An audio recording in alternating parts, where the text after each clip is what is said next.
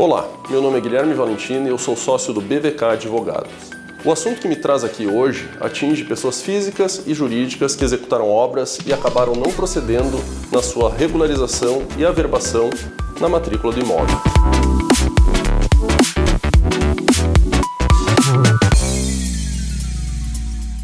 Esse assunto vem à tona muitas vezes nos inventários, quando nos deparamos com construções não averbadas ou situações de compra e venda de imóveis por pessoas físicas ou jurídicas, caso onde se exige a regularização para que o inventário ou o negócio sejam concluídos. Pois bem, primeiro temos que entender que para regularizar uma construção antiga, averbando-a na matrícula, lá no cartório de registro de imóveis, são necessários alguns documentos, dentre eles o habite do imóvel, emitido pela prefeitura, e que comprova a existência de construção e sua regularidade perante o município. Outro documento é a certidão negativa do INSS, relativa à obra. Se a obra foi realizada sem a prévia aprovação de projetos e memoriais pelo município, primeiro isso deve ser providenciado, regularizando a construção existente perante a Secretaria de Planejamento. Nesse momento, necessitamos de um engenheiro ou de um arquiteto, que vai responder tecnicamente por esse serviço. Após essa etapa, ou se a obra já possuiu a BITSE, deve-se providenciar na obtenção de certidão negativa do INSS relativa à obra, o que ocorre perante a Receita Federal do Brasil, fazendo-se um cadastro e iniciando o que chamamos de processo de aferição. O INSS da obra é o que muitas vezes encarece esse processo de regularização. Mas por que temos que pagar o INSS sobre a obra? Bom, primeiro porque se trata de um tributo. Sendo assim, ele é obrigatório mas também porque o governo considera a mão de obra empregada na construção ou na reforma, e o recolhimento incide sobre esse serviço.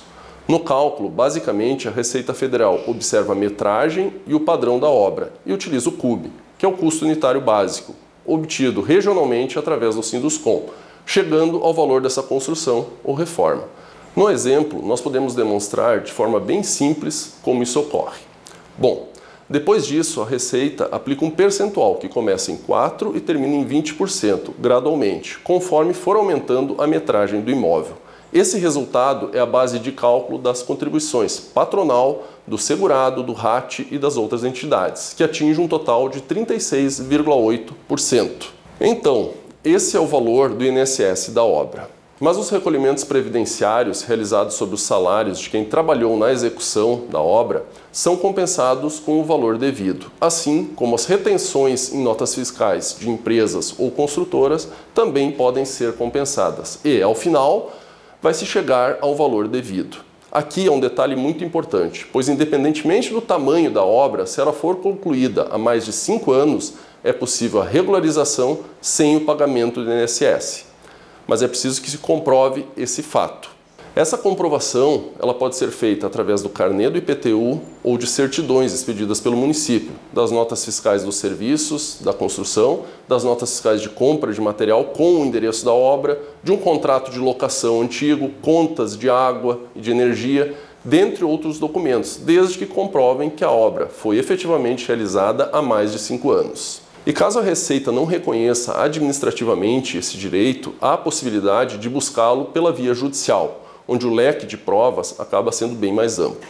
Enfim, existem meios para regularizar as construções recentes ou antigas, muitas vezes até mesmo de forma econômica, evitando problemas futuros e até mesmo a perda de um negócio ou a significativa redução de valor do bem.